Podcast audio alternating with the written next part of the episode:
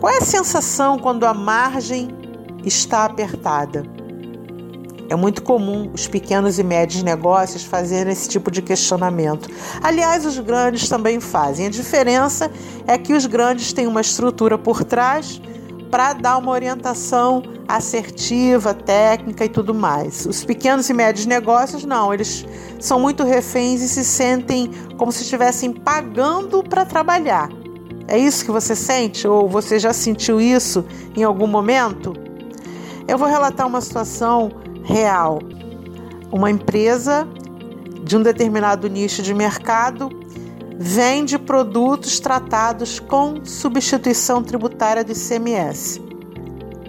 A substituição tributária, em linhas gerais, é a cobrança do ICMS na origem, ou seja, a indústria ela já recolhe o ICMS pelas demais etapas da cadeia de comercialização. Ela recolhe pelo atacado e recolhe pelo varejo. Então, se você é um varejista que comercializa esse tipo de produto, você já tem uma retenção na fonte do ICMS. O que, que isso tem a ver com a tua realidade hoje? A margem de lucro definida pela legislação para que essa retenção aconteça, muitas vezes é maior do que você imagina.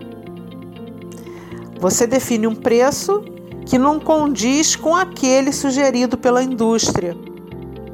Você começou a comercializar e sequer levantou a carga tributária do produto que você pretendia vender.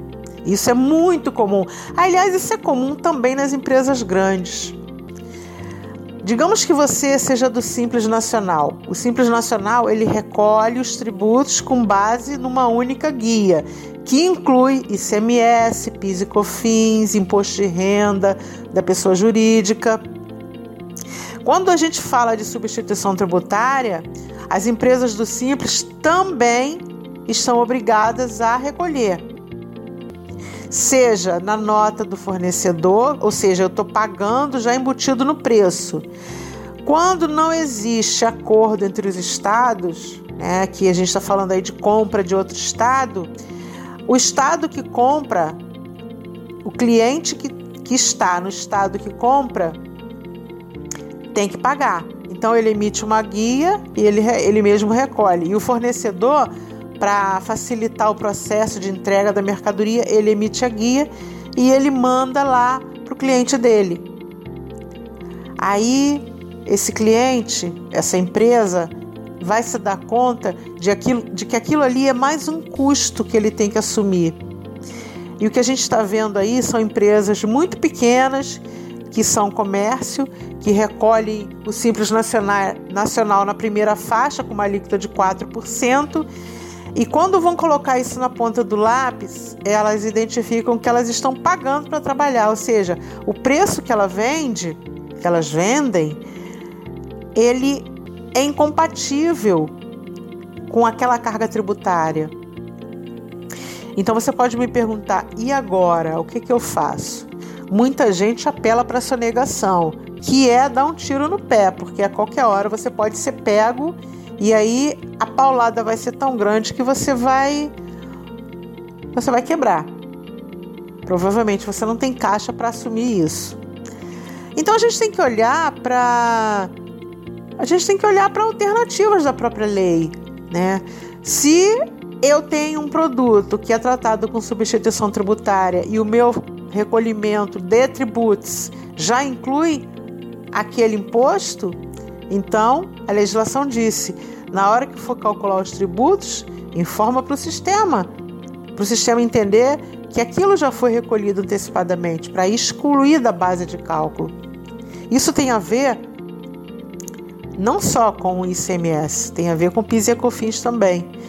E aí, se não exclui, você paga duas vezes. Se você já faz isso e mesmo assim ainda está apertado, aí já não tem tanto a ver com tributo, né? Aliás, não tem a ver só com tributo, tem a ver com você criar estratégia para conseguir vender e ter lucro significa que você tem que repensar o teu mix. Talvez você precise incorporar outros produtos e aí você também precisa olhar para como o cliente procura aquele produto, porque é tudo sobre o cliente, não é sobre você, nem sobre o teu produto. Você olha para o cliente para poder fazer bons negócios. Então, quando você agrega ao teu mix novos produtos, esses produtos eles são procurados por desejo ou o cliente procura pelo preço? Você pode perguntar, Sueli, mas até onde vai esse seu raciocínio?